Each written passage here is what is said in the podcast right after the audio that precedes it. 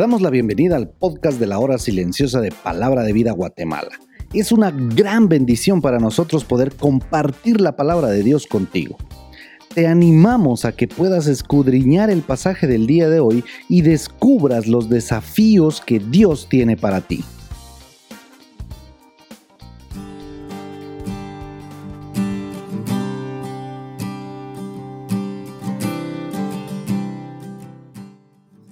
Bueno estar en el comentario de la hora silenciosa el día de hoy.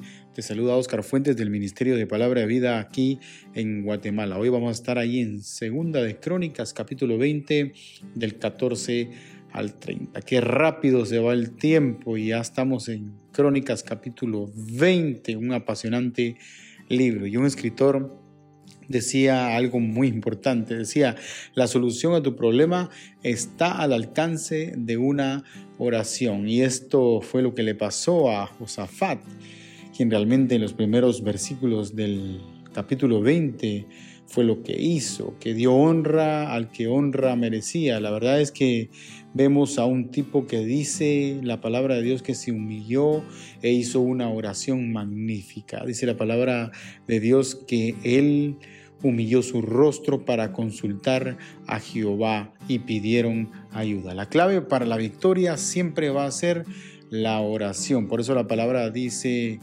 eh, que la oración del justo puede mucho. Entonces lo secunda un hombre llamado Hazaliel y habla al pueblo profetizando, o sea que era un profeta. Este hombre era levita, probablemente hijo de los hijos de Asaf uno de los cantores del pueblo de Israel. Y acá estaba este hombre y dice que pronunció una frase categórica ahí y les dijo, porque no es nuestra guerra, sino la de Dios. Y esto me recuerda a un canto también ahí que cantábamos anteriormente, ¿verdad? Esta no es nuestra guerra, sino es la guerra de Dios. Él está con nosotros, Él está con su pueblo. Y entonces, en primer lugar, cuando hay una persona o un pueblo en esta angustia o un problema, tenemos que recordar que Dios pelea por nosotros. Siempre que el pueblo tuvo una batalla y pidieron a Dios, Él respondió a favor de ellos. En este caso fue repentino, fue realmente muy rápido que Él respondió.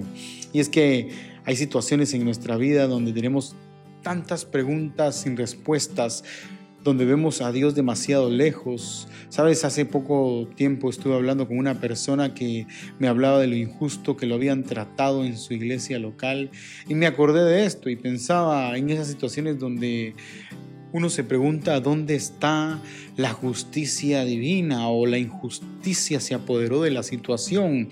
Muchas veces vemos esto en las familias, vemos esto en los amigos, en los noviazgos, vemos esto en las parejas, vemos esto de relaciones de padres hacia sus hijos e hijos a padres o que se están peleando entre las familias por herencias o porque se están peleando por dinero.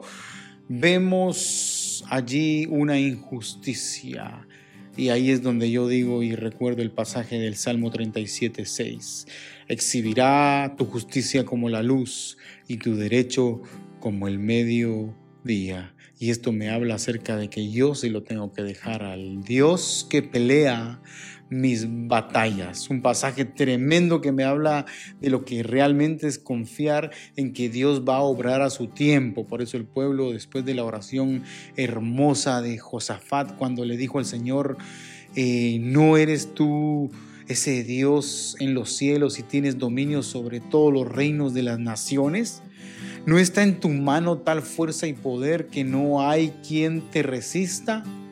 Es cuando estamos conscientes de quién es Dios, cuando las cosas empiezan a cambiar. Verso 17 nos ayuda a entender que si en primer lugar Dios pelea nuestras batallas, en segundo lugar Él nos dice que estemos quietos. No habrá para que peleéis vosotros en este caso. Paraos, estad quietos y ved la salvación de Jehová con vosotros, oh Judá y Jerusalén, no temáis ni desmayéis. Salid mañana contra ellos, porque Jehová estará con vosotros. La palabra de Dios dice, estad quietos. Esto me lleva a pensar ahí en el Salmo capítulo 46, verso 10, estad quietos y conoced que yo soy Dios.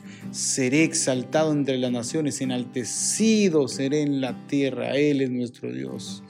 Y vamos a ver cómo Dios pelea por nosotros, sin nosotros mover ni siquiera un dedo. Qué extraño leer en las escrituras cuando dice, salid mañana contra ellos, porque Jehová estará con vosotros. Está diciendo como, solo salgan a ver cómo Jehová va a darle la victoria. Qué lindo salir a una batalla pensando en que Dios ya la tiene ganada. Por eso los pasajes de Isaías donde dice, no temas, yo te ayudo, yo te sostengo, yo te sustentaré, yo te ayudaré, siempre te sustentaré, se vuelven promesas tan grandes para la vida cristiana que realmente tenemos que dar gloria a Él. Del 18 al 21 habla acerca de que ellos cantaron una alabanza, canten alabanzas, habla acerca de que en medio de una batalla no perdamos el gozo. Un escritor decía que esta era una alabanza de fe, que ellos estaban lo suficientemente confiados en la promesa de la victoria tan grande que la confianza que ellos cantaban realmente la cantaban con regocijo todo el ejército y la cantaban con salmos. Del 22 al 30 da la victoria. Nosotros los creyentes estamos del lado de la victoria. Dios ya dio la victoria por medio de su Hijo Jesucristo, como dice en 1 Corintios capítulo 15, 57. Más gracias sean dadas a Dios que nos da la victoria por medio de quién? De nuestro Señor Jesucristo. Dice el verso 29 que el pavor de Dios cayó sobre todos los reinos de aquella tierra cuando oyeron que Jehová había peleado contra los enemigos de Israel. Oigan lo que dicen, Jehová había peleado. No dice que el pueblo, dice que el mismo Dios había peleado y había ganado esa batalla. Eso me hace acordar a la historia de Gedeón ahí en el libro de los jueces, que también Dios causó una confusión, ¿se acuerdan? Entre el enemigo, o sea, se mataron el enemigo con el otro enemigo. Por eso es bueno que tú sepas, mi querido oyente, que estamos del lado de la victoria, somos más que vencedores, por eso vívelo. Dios ya peleó por ti, Dios ya proveyó la victoria. ¿Será que sigues escondido aún en tus temores, en tu falta de confianza? Ven a descansar en el victorioso que es Cristo y goza de la salvación que Él te da para vida eterna.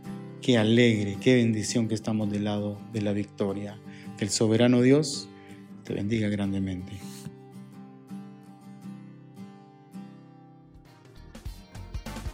Queremos animarte a que puedas compartir este podcast con tus amigos y así poder crecer juntos en el conocimiento de la palabra de Dios. Síguenos en nuestras redes sociales para más información.